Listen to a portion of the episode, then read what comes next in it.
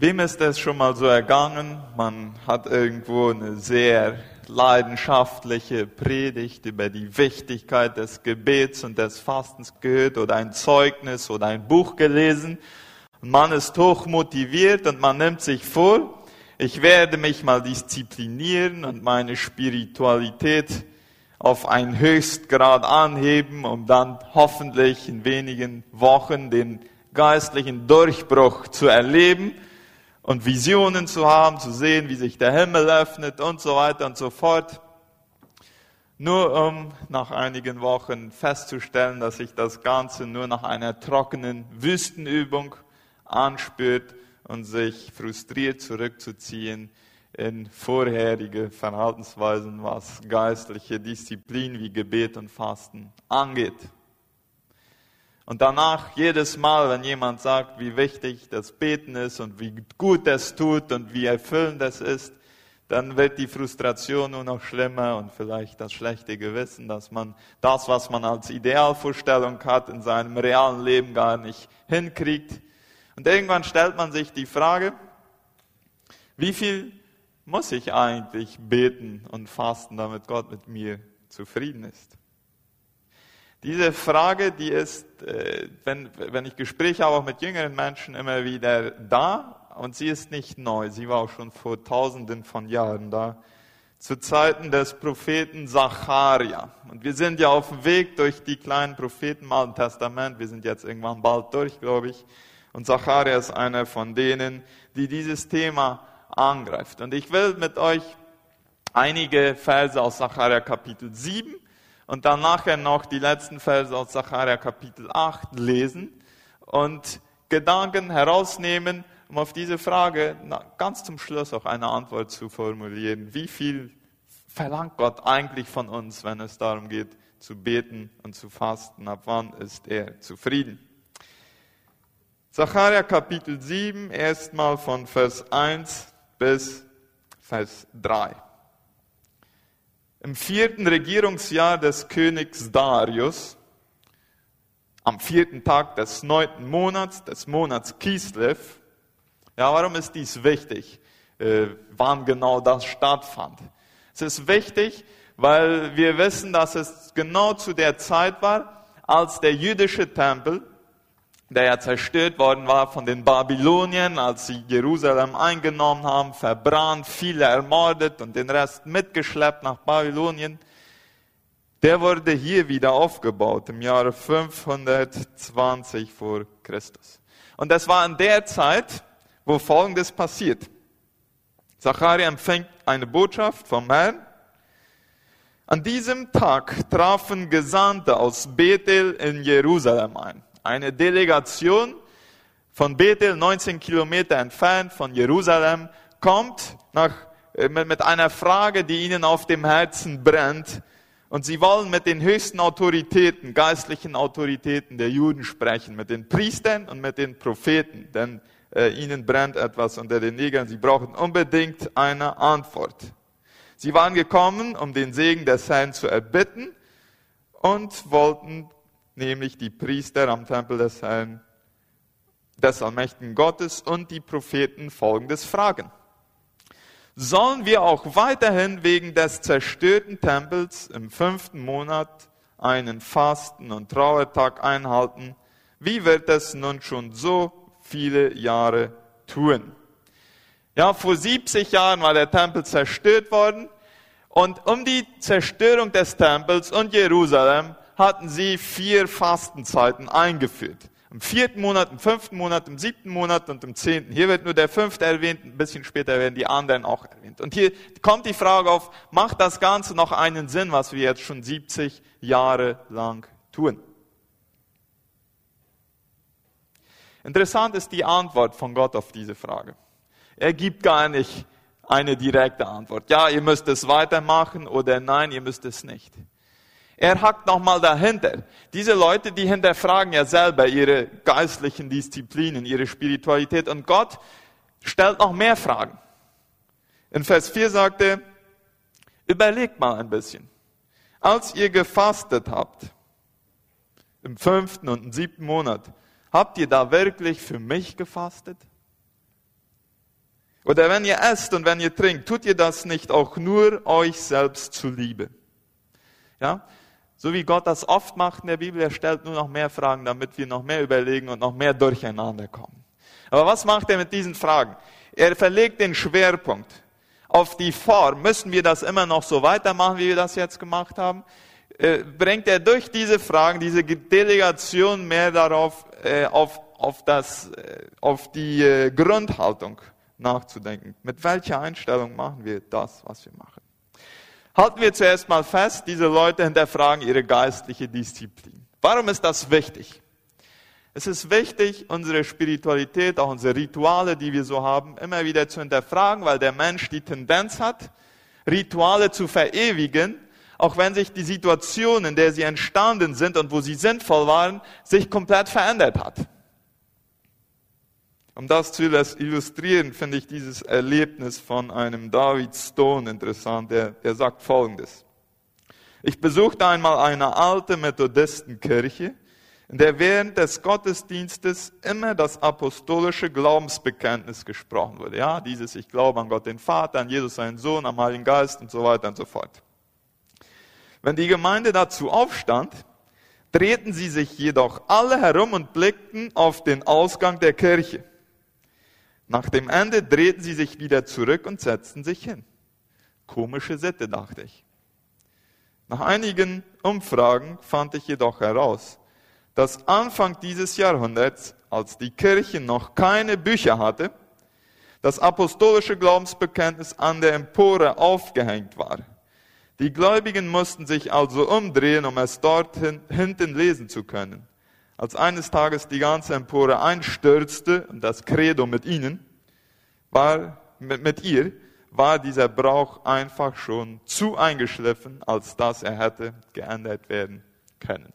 So, das, äh, wir, wir mögen schmunzeln, wenn wir das hören, aber diese Tendenz, die steckt in uns drin. Formen einfach weiterzuführen, weil wir das immer so gemacht haben.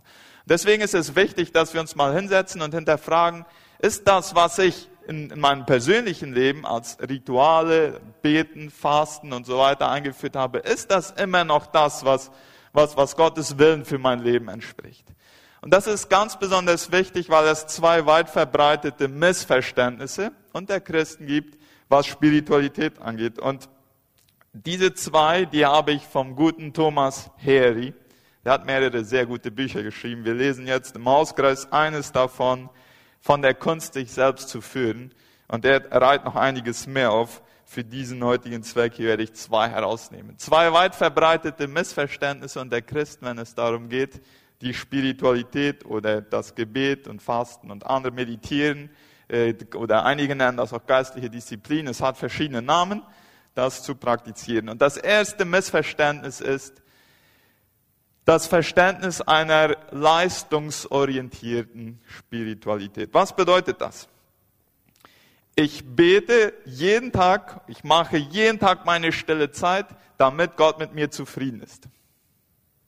Und wenn ich da noch ein paar Mal ein Fasten so drauflege, dann gibt mir das ein paar Pluspunkte für die Tage, wenn ich die stille Zeit mal vergessen habe. Aber wehe, ich habe es mal für ein paar Tage vergessen oder verschlafen und wenn dann was Schlimmes passiert in meinem Leben, dann fühle ich mich von Gott bestraft, weil ja ich nicht äh, meine Pflicht erfüllt habe. Das ist leistungsorientierte Spiritualität. Und das ist keine Spiritualität im Gottes Sinne. Und Personen, die das bis zu einem gewissen Grad bei sich identifizieren, die können geholfen werden, wenn sie drei Dinge verstehen. Erstens, ich praktiziere meine Spiritualität nicht, weil Gott sie braucht, sondern ich praktiziere sie, weil ich es brauche. Ich tue es in erster Linie für mich. Gott hängt nicht von meinen Gebeten ab. Ich brauche sie. Zweitens, damit wir leistungsorientierte Spiritualität ablegen können im Leben, ist es für uns wichtig zu erkennen, dass sie nicht unbedingt unmittelbare Auswirkungen auf mich haben muss. Natürlich, wir beten für Heilung, wir beten auch für Wunder, wir beten manchmal für Gottes krasses Eingreifen, aber in vielen Fällen ist Spiritualität viel eher mittel- oder langfristig angelegt. So ähnlich wie das mit dem Gemüseessen ist. Da stehen wir jetzt im Kampf mit unseren Kindern und versuchen ihnen dieses Prinzip irgendwie beizubringen. Gemüse essen tust du nicht, weil es dir gut schmeckt, sondern weil es dir gut tut. Und äh, ich werde mit Gemüse essen heute keine Krankheit in meinem Leben besiegen. Aber es wird einen Unterschied geben zwischen zwei Leuten über Monate und Jahre, wo der eine jeden Tag Gemüse isst und der andere isst kein Gemüse. Und so funktioniert auch ein Teil unserer Spiritualität. Sie bringt nicht immer kurzfristige Resultate. Manchmal ja, aber lange nicht nur. Und die dritte Sache, die uns hilft, leistungsorientierte Spiritualität abzulegen, ist, ich praktiziere sie nicht, damit Gott mich liebt, sondern weil er mich liebt. Weil ich Gnade verstanden habe, weil ich verstanden habe, wie unglücklich verloren ich war und durch und durch sinnhaft. Und Jesus hat alles für mich gegeben und hat den Preis bezahlt und jetzt habe ich die Möglichkeit gerettet zu sein und in der Ewigkeit bei Gott zu sein, wo kein Leid, keine Krankheit, keine Tränen mehr sind. Wo ich das verstehe, da ist die natürliche Antwort, irgendwie eine Sehnsucht, mit Gott in Kontakt zu kommen. Und wie immer das dann aussieht, ob das jetzt Gebet ist oder Fasten oder was anderes, meditieren oder zusammen singen oder sonst was, das ist dann schon sekundär, die Form. Aber es geht um diese Antwort darauf, dass ich die Gnade für mich verstanden habe. Ein zweites, weit verbreitetes Missverständnis auf das uns auch Thomas Heri in seinem Buch hinweist, ist, dass wir tendieren, die Grundhaltung mit der Form zu verwechseln. Ja, es gibt Leute, die kennen meinetwegen 15 verschiedene Formen der Spiritualität. Sie können äh, sehr gut Gebete formulieren, Sie können das, meinetwegen das Neue Testament in Griechisch lesen, das Alte in Hebräisch. Sie können in Zungen sprechen, prophetisch reden. Sie können meditieren, Sie können Visionen haben und so weiter und so fort. Die Liste reißt niemals ab. Und Sie verpassen dabei jedoch eine korrekte Grundhaltung. Und dann gibt es Personen, die lieben Gott von ganzem Herzen und die verstehen nicht vernünftig, öffentlich, ein gut formuliertes Gebet auszusprechen. Jesus erzählt eine Geschichte, wo er genau diese beiden illustriert, wo ein Experte in der biblischen Schrift, also in der Schrift, der kommt zum Tempel, um zu beten, die, die wurden Pharisäer genannt, und der sagt, Vater, ich faste jede Woche zweimal. Dazu gebe ich noch regelmäßig meine Spenden an arme Menschen und so weiter und so fort. Und ich danke dir vor allem, dass ich nicht so bin wie dieser da, der Zolleinnehmer. Ja, die Zöllner, das waren die korrupten Leute der damaligen Zeit. Die nutzten das Volk aus, um sich zu bereichern. Und die waren oft auch böse und die stahlen noch. Und das ist ein Zöllner, das ist der andere, das ist der, das Gegen, der, der Gegensatz von diesem Pharisäer. Der weiß nicht sehr gut, wie er sich ausdrücken kann in seinem Gebet. Der, der schämt sich fast. Der bückt sich und sagt, einfach nur diesen Satz, sei mir Sünder gnädig. So, da haben wir diese zwei Kontraste. Ein Typen, der hat all die Formen, der beherrscht sie. Und wir haben diesen, der hat die Grundhaltung endlich verstanden. Der ist dabei, die Gnade Jesu für sein Leben zu verstehen. Aber der hat es noch nicht gelernt, entsprechende Formen zu finden. So, was wir hier aber auch sagen müssen, es kann noch einen konstruktiven Zusammenhang zwischen der richtigen Grundhaltung und guten Formen geben.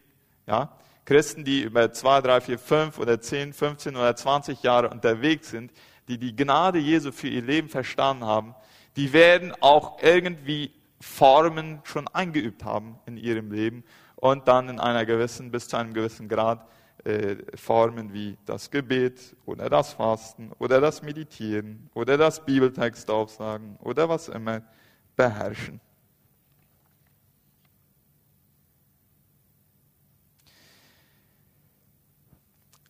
Zacharia schildert in Kapitel 7 und 8 die Antwort von Gott auf diese Frage von dieser Delegation. Müssen wir immer noch so weiter fasten wie, wie bis jetzt? Ganz am Schluss erst von Kapitel 8 kommt er direkt auf diese Frage. Und dann sagt er folgendes in Zacharia 8, Vers 16 und 17. Erstmal macht er klar, dass Gehorsam für ihn wichtiger ist als Rituale. Da sagt Gott, dies sind die Dinge, die ihr tun sollt. Redet nur die Wahrheit, einer mit dem anderen. Fällt zuverlässigen und heilsamen Rechtsspruch in euren Toren oder in euren Gerichten und sind nicht in euren Herzen auf das Unglück des anderen und falschen Eid liebt nicht. Denn all dieses ist es, was ich hasse, spricht der Herr. Und dann kommt er auf Formen der Spiritualität zu sprechen. Und auf eine Art und Weise schildert Gott hier, was ich mal seine Idealvorstellung von praktizierter Spiritualität nennen will. So spricht der Herr. Das Fasten des vierten und des fünften und des siebten und des zehnten Monats, das ihr eingeübt habt, das wird sich verändern und das wird zu Freuden und fröhlichen Festzeiten werden. Und dann malt er hier ein faszinierendes Bild aus. So spricht er, es werden noch Völker und Bewohner vieler Städte kommen, und die Bewohner der einen werden zu anderen gehen und sagen, lasst uns doch hingehen, den Herrn anzuflehen und den Herrn der Herrscher zu suchen. Auch ich will gehen. Und viele Völker und mächtige Nationen werden kommen, um den Herrn der Herrscher in Jerusalem zu suchen und den Herrn anzuflehen. So spricht der Herr der Herrscher. In jenen Tagen, da werden zehn Männer aus Nationen mit ganz verschiedenen Sprachen zugreifen. Ja, sie werden den Rockzipfel eines jüdischen Mannes ergreifen und sagen, wir wollen mit euch gehen, denn wir haben gehört, Gott ist unter euch. Hier haben wir die zwei Bilder. Merken wir den Unterschied. Ja, den Anfang von Kapitel 7, wo diese Delegation kommt, so belastet mit dieser Frage, müssen wir noch immer das weitermachen, was wir schon 70 Jahre lang gemacht haben zum vierten, fünften, siebten und zehnten Monat fasten und die Rituale, die damit zusammenhängen. Und Gott gibt diese Antwort. Wisst ihr was? Dieses Fasten vom vierten, fünften, siebten und zehnten Monat, das hatte Gott niemals angeordnet. Das hatten die sich selber zur Regel gemacht. War das schlecht? Nicht unbedingt. Aber Gott hatte das niemals befohlen. Und Gott sagte, das, womit ihr euch so belastet habt, wenn ihr die richtige Form, Grundhaltung finden werdet, dann werdet ihr irgendwann daran hinkommen, dass das ein Fest für euch wird. Formen zu finden, um mich anzubeten. Und das wird so attraktiv sein, dass andere sagen, wir wollen das auch machen, weil Gott sich da zeigt, weil Gottes Herrlichkeit offenbar wird.